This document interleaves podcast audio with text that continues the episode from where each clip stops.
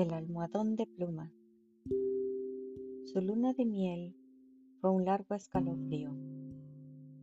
Rubia, angelical y tímida, el carácter duro de su marido heló sus soñadas niñerías de novia. Lo quería mucho, sin embargo, a veces un ligero estremecimiento cuando volviendo de noche juntos por la calle, echaba una furtiva mirada a la alta estatura de Jordan mudo desde hacía una hora. Él, por su parte, la amaba profundamente, sin darlo a conocer. Durante tres meses se habían casado en abril. Vivieron una dicha especial. Sin duda, ella hubiera deseado menos severidad en ese rígido cielo de amor, más expansiva e incauta ternura. Pero el impasible semblante de su marido la contenía enseguida. La casa en que vivían influía no poco en sus estremecimientos.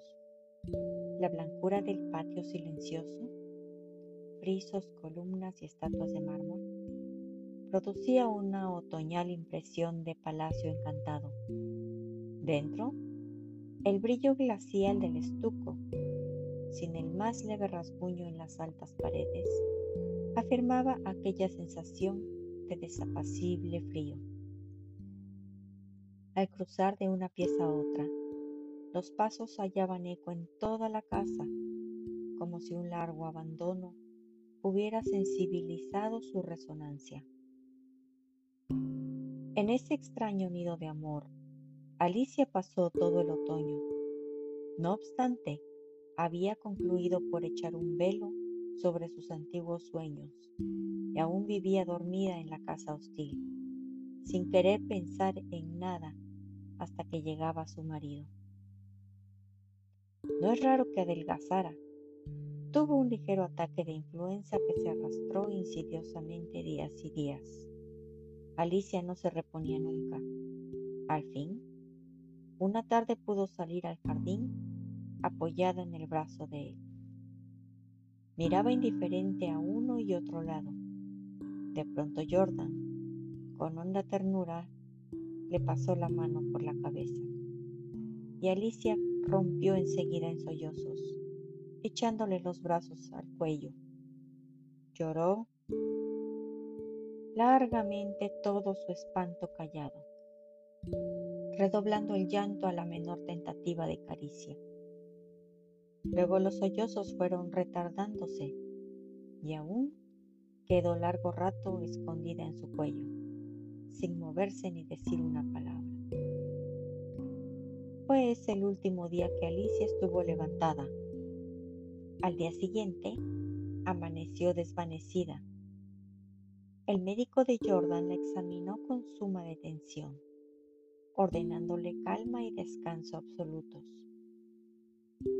No sé, le dijo a Jordan en la puerta de la calle con la voz todavía baja. Tiene una gran debilidad que no me explico. Y sin vómitos, nada.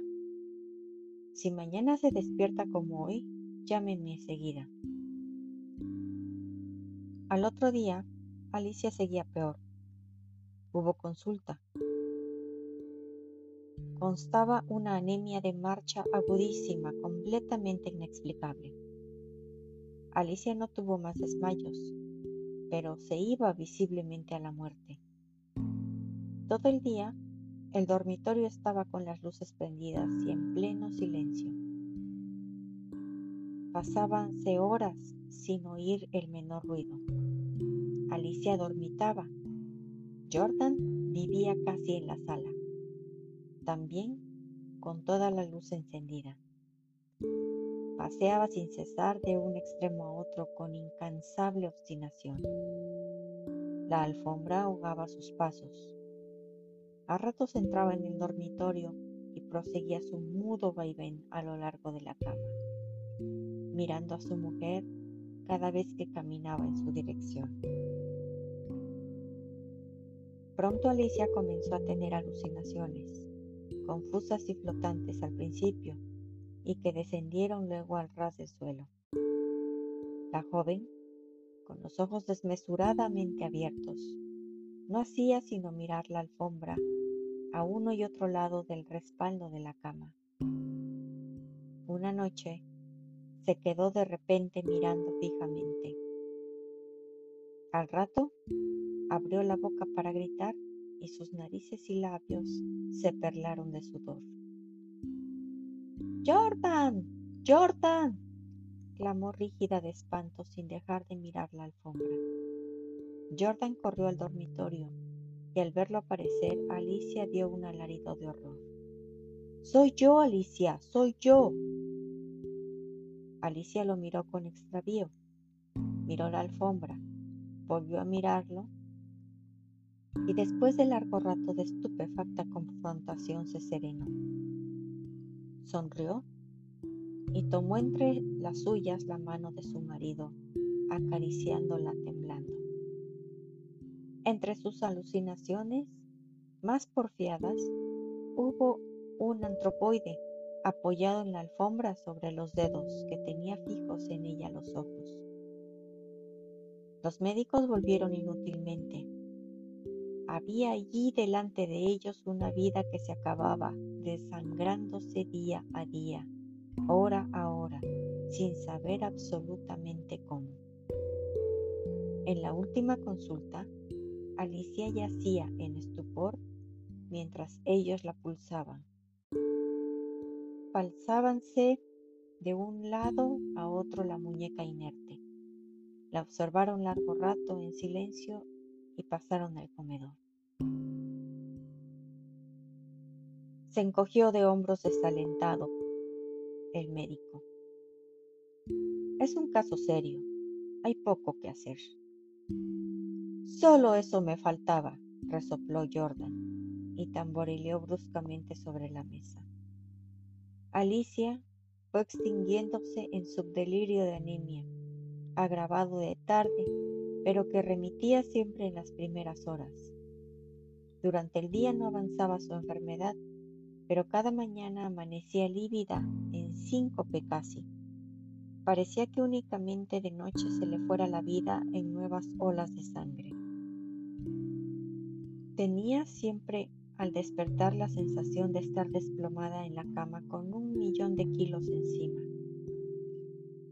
Desde el tercer día, este hundimiento no la abandonó más. Apenas podía mover la cabeza. No quiso que le tocaran la cama, ni aun que le arreglaran el almohadón. Sus terrores crepusculares avanzaron en forma de monstruos que se arrastraban hasta la cama y trepaban dificultosamente por la colcha.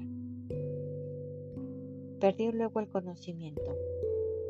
Los dos días finales deliró sin cesar a media voz. Las luces continuaban fúnebremente encendidas en el dormitorio y la sala. En el silencio agónico de la casa, no se oía más que el delirio monótono que salía de la cama y el rumor ahogado de los eternos pasos de Jordan. Murió por fin. La sirvienta, que entró después a deshacer la cama, sola ya, miró un rato extrañada el almohadón. Señor, llamó a Jordan en voz baja. En el almohadón hay manchas que parecen de sangre. Jordan se acercó rápidamente y se dobló a su vez. Efectivamente, sobre la funda a ambos lados del hueco que había dejado la cabeza de Alicia, se veían manchas de sangre. Parecen picaduras, murmuró la sirvienta después de un rato de inmóvil observación.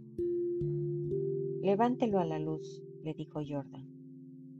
La sirvienta lo levantó, pero enseguida lo dejó caer y se quedó mirando a aquel, lívida y temblando. Sin saber por qué, Jordan sintió que los cabellos se le erizaban. ¿Qué hay? murmuró con la voz ronca. Pesa mucho, articuló la sirvienta sin dejar de temblar. Jordan lo levantó. Pesaba extraordinariamente salieron con él y sobre la mesa del comedor Jordan cortó funda y envoltura de un tajo. Las plumas superiores volaron y la sirvienta dio un grito de horror con la boca abierta, llevándose las manos crispadas a los bandos. Sobre el fondo, entre las plumas, moviendo lentamente las patas velludas, había un animal monstruoso, una bola viviente y viscosa. Estaba tan hinchado que apenas se le pronunciaba la boca. Noche a noche, desde que Alicia había caído en cama, había aplicado sigilosamente su boca, su trompa mejor dicho, a las sienes de aquella chupándole la sangre. La picadura era casi imperceptible. La remoción diaria del almohadón había impedido sin duda su desarrollo. Pero desde que la joven no pudo moverse, la succión fue vertiginosa. En cinco días, en cinco noches, había vaciado a Alicia. Estos parásitos de las aves, diminutos en el medio habitual, llegan a adquirir en ciertas condiciones proporciones enormes. La sangre humana parece serles particularmente favorable y no es raro hallarlos en los almohadones de